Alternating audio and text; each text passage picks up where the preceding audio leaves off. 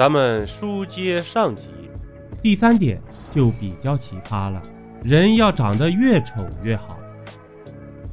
这入门的第一课就是直视太阳，然后原地转圈。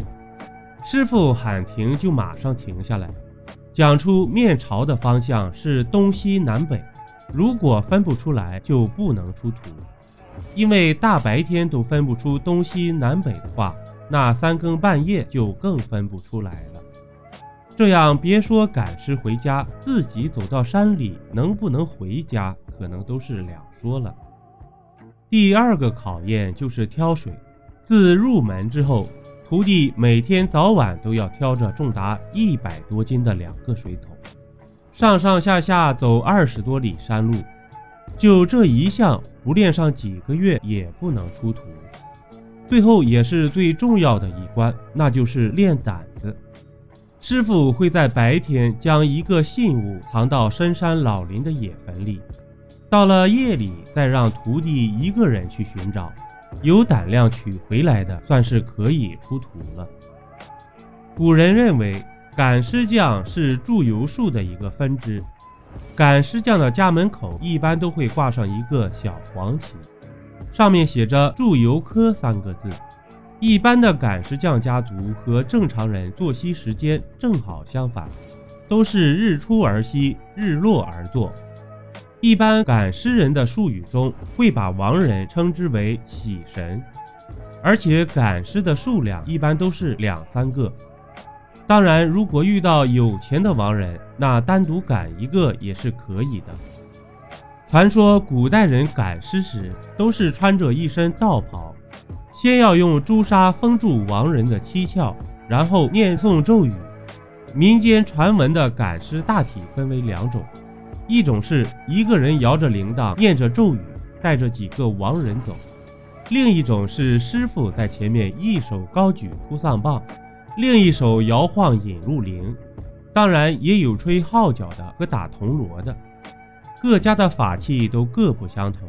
他们一边走，口中还要一直念着“阴人借道，阳人回避，若是不避，阁下自理”。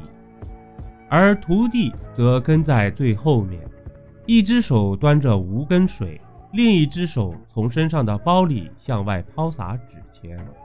相传，只要引路铃不停，亡人就会一直走；只要无根水不洒，亡人就不会倒下。那么，现实真的是如此吗？赫赫有名的《走出科学》也曾做过一档类似的节目，寻访了很多老年间听说过或者说从事过这个行业的人，得出了一个打破玄学的科学解释。得出了三种不同类型的赶尸方法。第一种背尸，古人并不像现代人，动不动就三高，体质超标。古代穷苦人家多数都体型消瘦，而古装和道袍这些又多是宽袍大袖。这样一来，赶尸匠就可以借此为障眼法，师徒二人轮流背着亡人回家。因为赶尸匠多在夜间活动，古时候也没有什么路灯，要摇着铃铛念着口诀，多数人都会知道这是赶尸的，也都非常害怕，避之不及，所以就很难发现其中的真相，都以为是亡人在自己行走。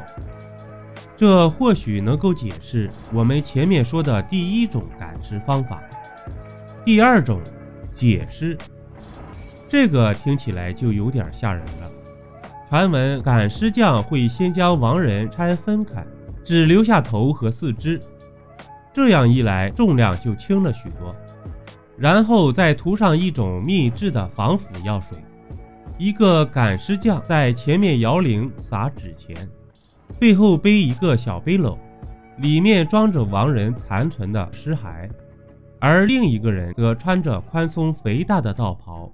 里面绑上木棍，装成亡人在后面跟着走，头戴一个巨大的斗笠挡住脸，这样就会吓得别人不敢靠近。等赶尸匠把亡人送回家后，会选择在深夜四下无人的时候入殓。他们用竹条撑起扔掉的躯干，再把四肢头颅捆上去，然后把寿衣、寿帽、寿鞋给亡人都穿戴齐全，装进棺材。第二天，家属一看，亡人已经安静地躺在了棺材里，便不再多纠缠。赶尸匠也会劝家属尽快封棺下葬。这个说法虽然听起来严密。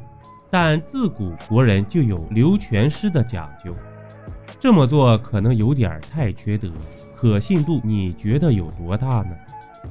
第三种抬尸，这种方法一般会一次运输多个亡人，也是电影里最常出现的画面。赶尸匠会先把亡人的身体内脏都掏空，然后再涂上一种特制的防腐药。紧接着取两根长竹竿，穿过亡人的腋下，再用绳索固定好，然后给亡人脸上贴上符咒，身上穿上宽大的袍子。赶尸匠中有两个人，一前一后扛着几个亡人走。如果路上看到其他人，赶尸匠师徒就会掂起竹竿，给人一种亡人在跳着走的感觉。这种赶尸队伍一般至少是四个人，有前面拿灯笼探路的，摇铃撒纸钱的，中间两个抬尸体的，后面一般还有一个拿鞭子放风的。一方面防止被别人从后面识破，另一方面驱赶路上的各种闻着血腥味而来的食肉动物。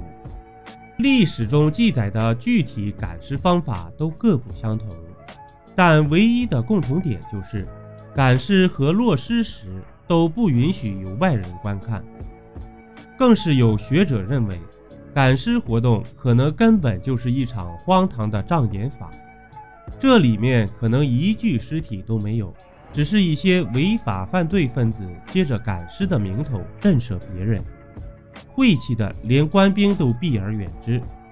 所谓尸体走路。摇铃撒钱贴黄纸都是掩人耳目的手法，真实目的只有一个，那就是走私。当然，随着时代的发展，赶尸匠这行早已消失在历史的洪流之中。他们究竟是不是真的存在过？他们究竟使用的是什么神秘伎俩？我们后世已无从得知。主播像素星座专辑《中国民间故事》已上线，欢迎您收听、订阅、点赞、评论。本集播讲完毕，点个关注，订阅一下哦，下集我们不见不散。